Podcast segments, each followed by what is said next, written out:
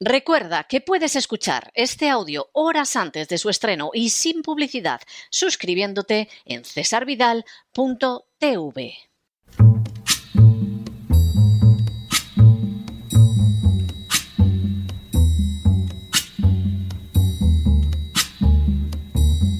La voz con César Vidal, desde el exilio.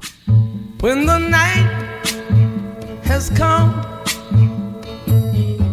and the land is dark and the moon is the only light we'll see.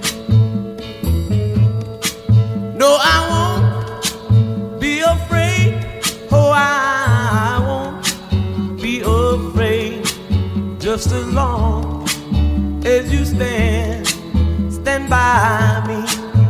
Muy buenos días, muy buenas tardes, muy buenas noches y muy bienvenidos a esta nueva singladura de la voz.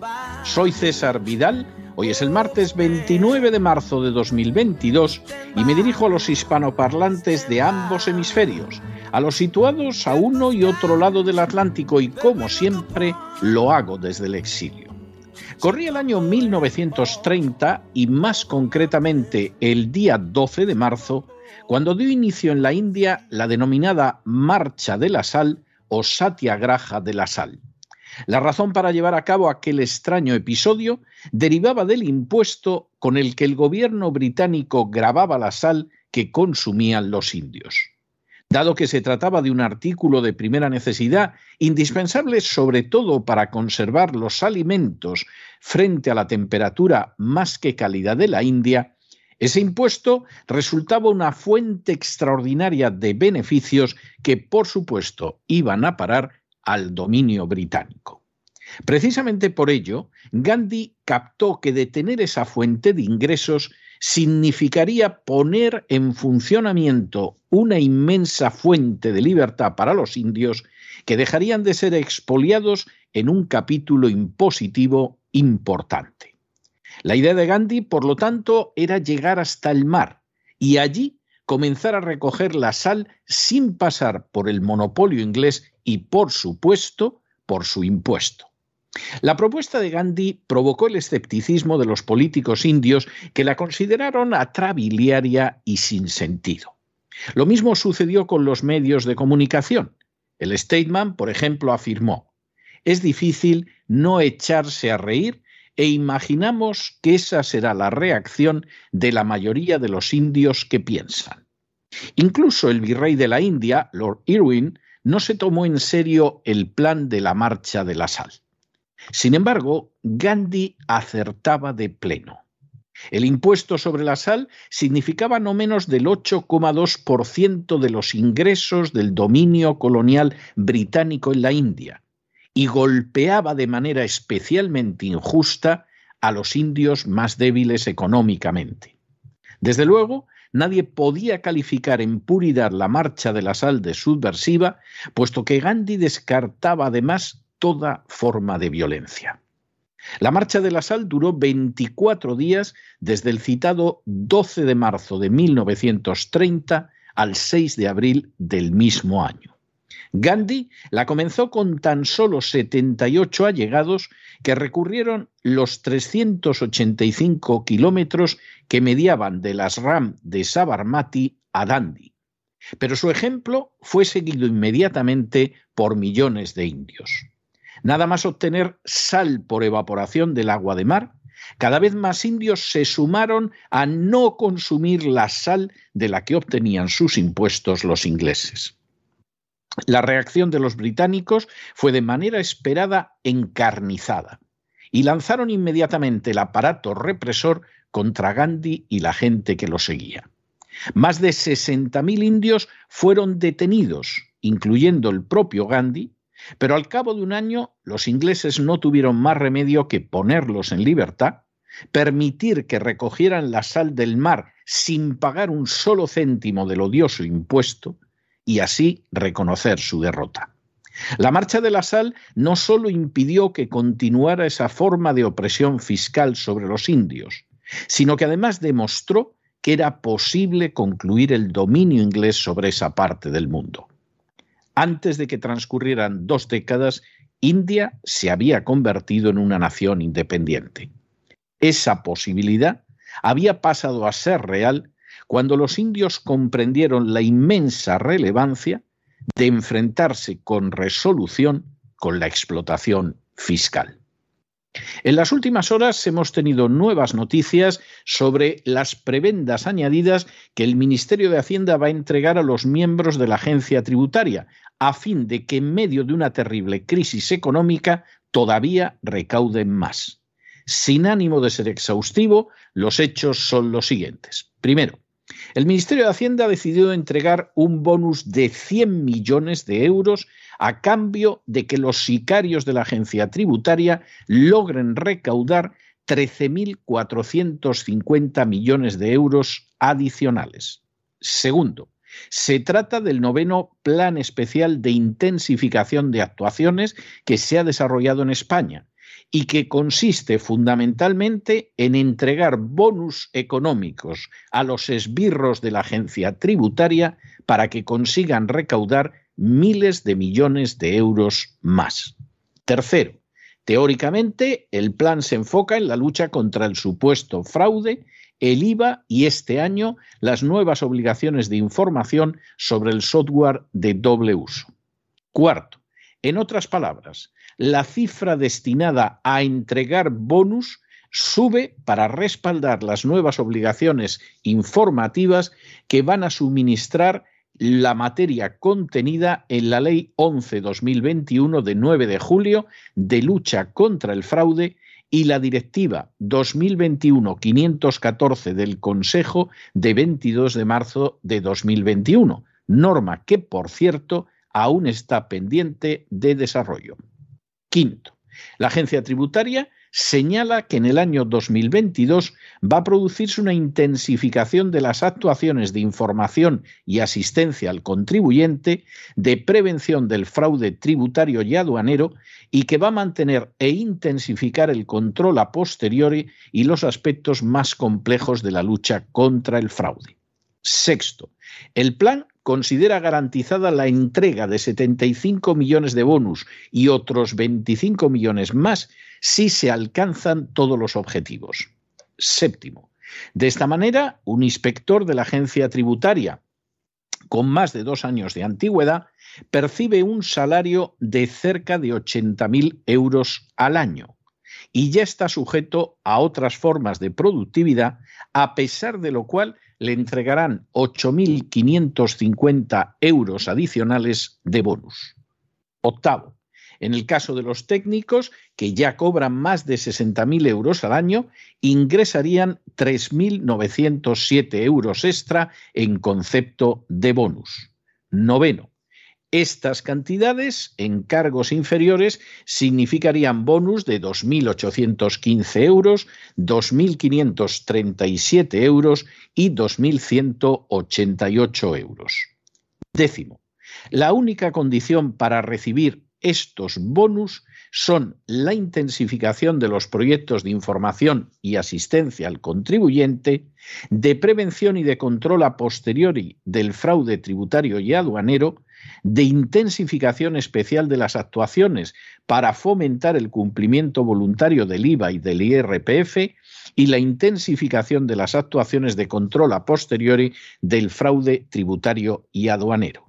Dicho en Román Paladino, los sicarios de la agencia tributaria todavía presionarán más de manera legal o ilegal a los contribuyentes para exprimirles 13.000 millones de euros adicionales en plena crisis, sobre todo en concepto de IVA y de IRPF. Un décimo. Estos bonus van unidos al hecho de que la recaudación neta del IVA tiene que crecer por encima de la tasa de evolución del consumo final privado nominal previsto para este año.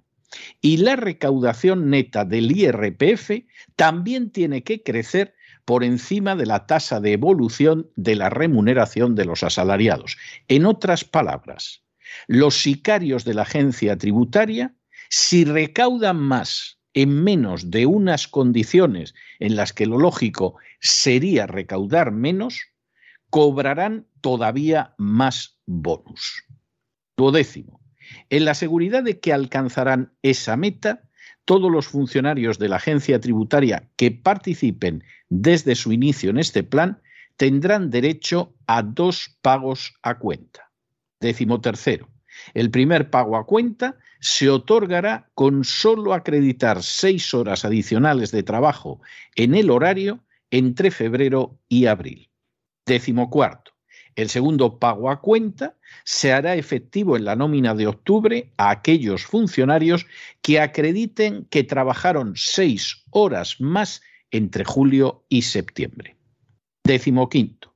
Estos planes, impuestos por el entonces ministro de Hacienda Cristóbal Montoro, han ido añadiendo objetivos nuevos con el paso del tiempo, aunque en realidad solo se trata de recaudar no conforme a la ley, sino de recaudar todavía más gracias a los bonus. Décimo sexto. El plan de bonus del año pasado contó, por ejemplo, con la adhesión de UGT, Comisiones Obreras, CESIF, CIG y SIAT, aunque no fue suscrito por el sindicato de técnicos Gesta, que consideraban que los bonus eran pequeños. Décimo séptimo. Es obvio que la política de bonus es una clara incitación a la prevaricación y el fraude de ley simplemente para recaudar más. Esa circunstancia explica que semejante medida sea considerada delito en naciones como Estados Unidos. Décimo octavo. De manera bien significativa, las protestas que desde hace semanas llevan a cabo transportistas, agricultores, ganaderos y pescadores están vinculadas al peso opresivo de los impuestos y en especial los relacionados con la energía y el IVA que la grava. Es decir, los sicarios de la agencia tributaria tendrán a estos sectores de la producción en España como uno de los objetivos a los que tienen que exprimir todavía más para cobrar bonus.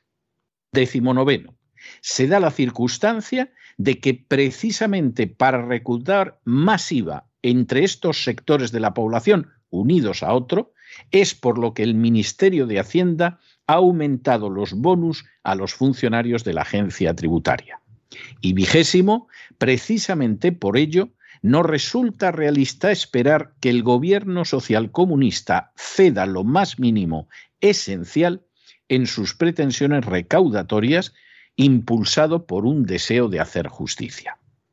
Como hemos repetido en multitud de ocasiones, el sistema político social en España es un sistema del antiguo régimen, es decir, el que existía antes de la Revolución Francesa. Aunque presente una apariencia externa de monarquía parlamentaria, en realidad se trata de un entramado donde no existe la igualdad ante la ley y las libertades dependen del capricho de los gobernantes, pero sobre todo está concebido para que las castas privilegiadas se aprovechen del espolio y del saqueo de las clases medias.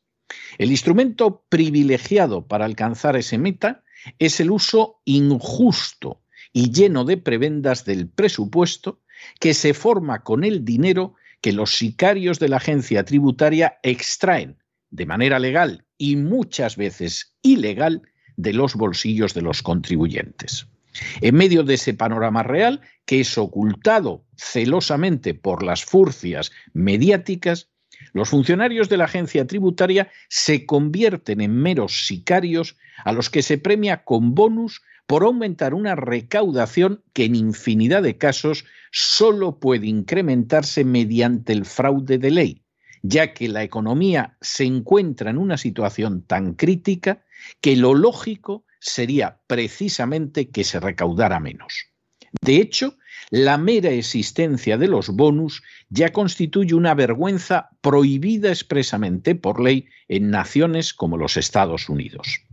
Este expolio fiscal, que no ha dejado de aumentar en décadas y que cuenta con la acción de sicarios designados especialmente para aumentarlo, ha quedado especialmente al descubierto con ocasión del actual paro de transportistas, ganaderos, agricultores y pescadores. Resulta obvio que a pesar de que es de justicia, El gobierno no va a reducir los impuestos por la sencilla razón de que benefician directamente a unas castas privilegiadas que no desean renunciar a sus prebendas.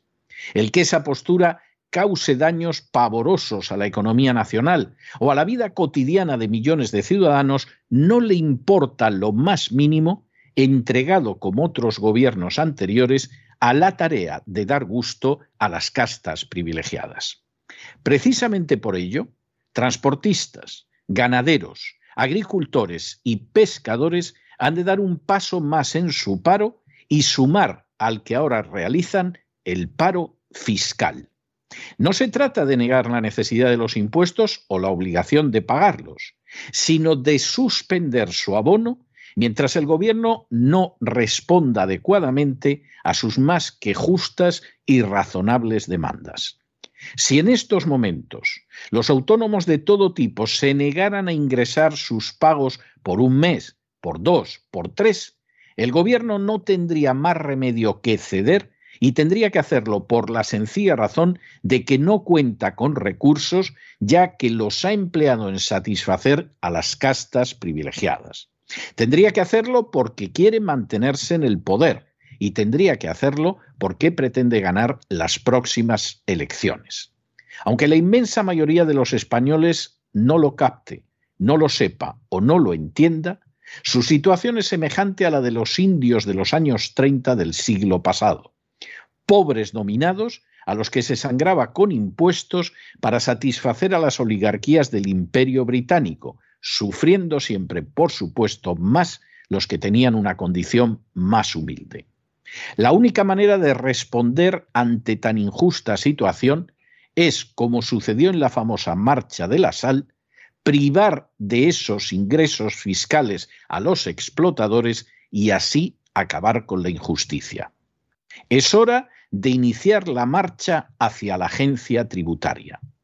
Transportistas, agricultores, ganaderos, pescadores deben seguir llenando ciudades y carreteras y amarrando la flota en los puertos, pero también tienen que dar obligatoriamente el siguiente paso, suspender la entrega de un solo céntimo a los que pretenden seguir sometiendo a la miseria a ellos y a sus familias. No se tratará nunca de utilizar la violencia como durante décadas lo han hecho los nacionalistas vascos que ahora viven del presupuesto, sino de comportarse de manera cívica y pacífica. No se tratará de practicar el vandalismo violento en las calles como han hecho los nacionalistas catalanes que viven también de los presupuestos una y otra vez. No se tratará de incurrir en ese salvajismo sectario que suele caracterizar a la mayoría de las manifestaciones emprendidas por la izquierda. Se trata de emprender una pacífica, resuelta y decidida marcha hacia la agencia tributaria. Si los transportistas, agricultores, ganaderos y pescadores lo hacen, es posible que España se encuentre de verdad cerca de alcanzar la libertad de unas castas que la han sangrado, robado y expoliado desde hace siglos.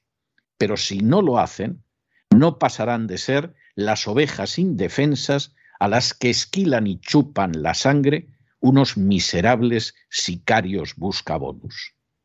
Pero no se dejen llevar por el desánimo o la frustración. Y es que a pesar de que los poderosos muchas veces parecen gigantes, es solo porque se les contempla de rodillas y ya va siendo hora de ponerse en pie.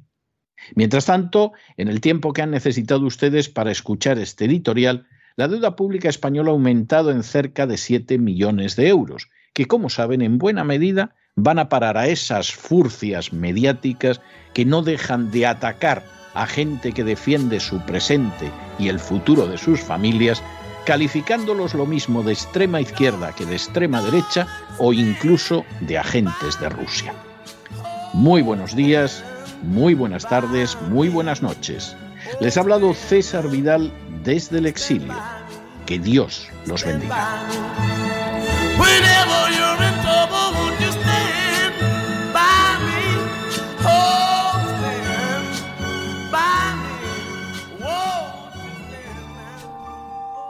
Esta sección está patrocinada por crowdfunding con el siguiente mensaje. Nuestro Señor Jesucristo, el único Dios verdadero, es misericordioso y nuestro Salvador.